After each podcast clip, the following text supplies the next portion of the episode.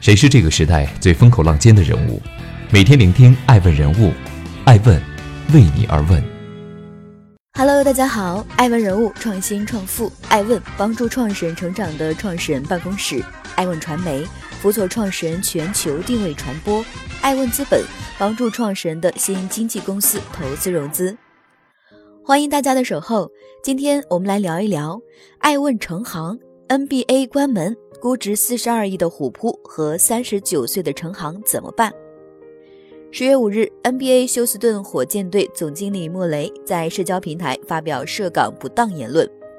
十月七日，NBA 总裁亚当肖华接受记者采访时作出回应，肖华承认该事件已经对 NBA 在中国的品牌造成了损害，造成了严重的后果，但他同时声称，NBA 作为一家基于价值观的组织。支持莫雷行使他的言论自由。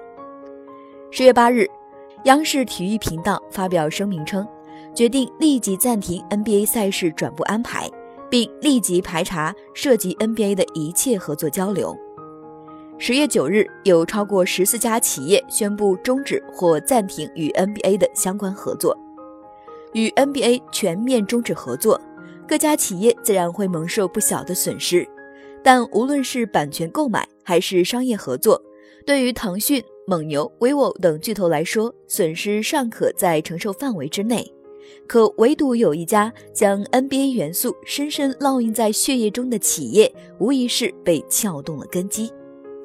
虎扑成立于2007年，国内活跃用户数量最大的体育平台之一。程航，虎扑创始人兼 CEO。今年六月，虎扑官方确认。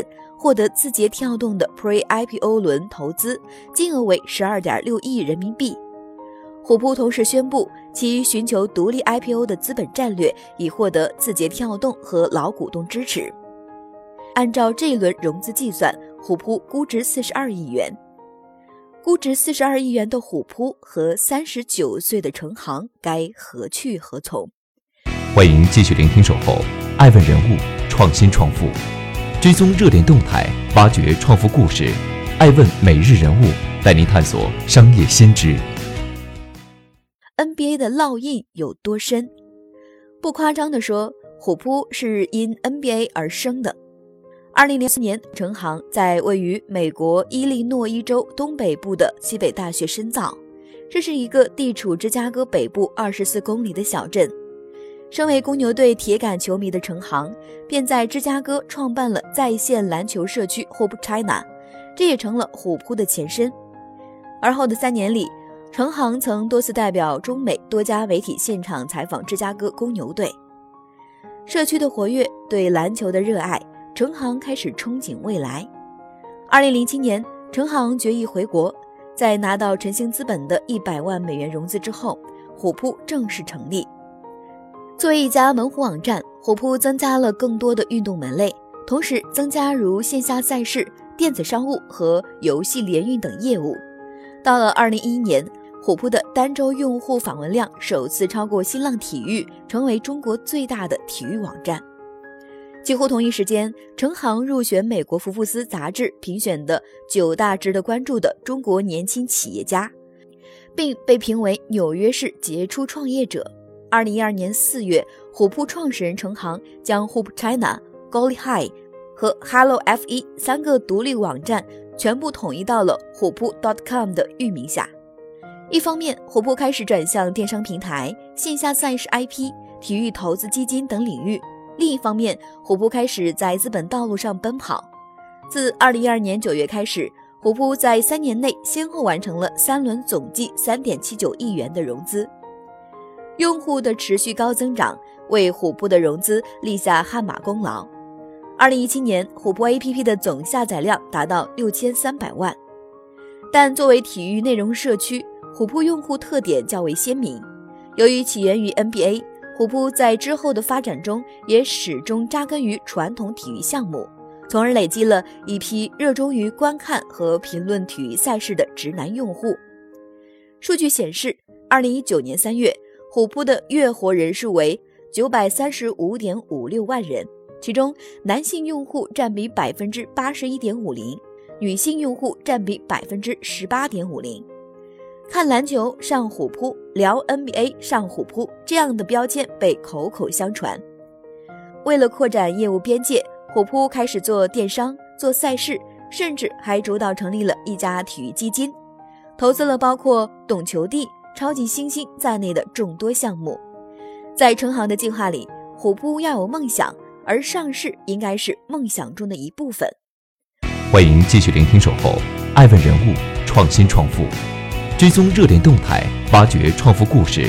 爱问每日人物带您探索商业先知。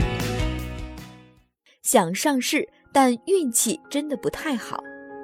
二零一四年十月，国务院四十六号文彻底点燃了体育产业资本的热情。中国体育产业总规模要在二零二五年超过五万亿元的目标，给体育人插上了新的翅膀。统计局数据显示，二零一六年国家体育产业总规模达一点九万亿元，同比增长百分之十一点一。同年四月，虎扑首次公开发行股票招股说明书，拟在上交所上市，预计募集资金四点二亿元，用于升级改造互联网技术平台和补充流动资金。但一年后，虎扑赫然出现在证监会公布的年度首次公开发行股票申请终止审核企业名单中，终止审查决定日期为二零一七年三月二十二日。据媒体报道，虎扑是主动撤回 IPO 申请的，因为担心收入结构过于单一，很难收获二级市场的青睐。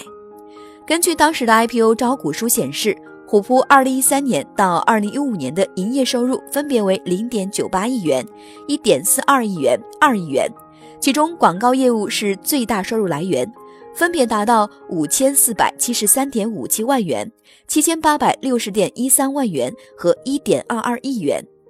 广告收入占比由百分之五十五点六四上升至百分之六十点七八。上市排队期间，还传出成行试图让虎扑借壳上市的消息，但这样的尝试仍以失败告终。二零一七年六月，成行在一场活动上表示：“我们有时候走得太快，没有足够的时间停下来思考红利究竟在哪里。”从二零零七年开始公司化运作。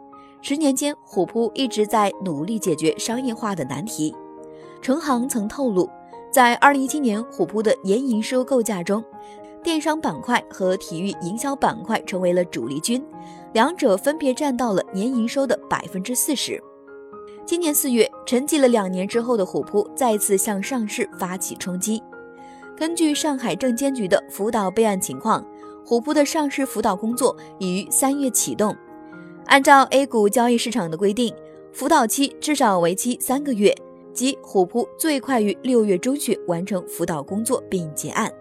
六月五日，上海证监局更新了虎扑的 IPO 辅导工作进展报告，其中显示公司的前十大股东名单有所变化，字节跳动向虎扑投资了十二点六亿元人民币，持股比例为百分之三十。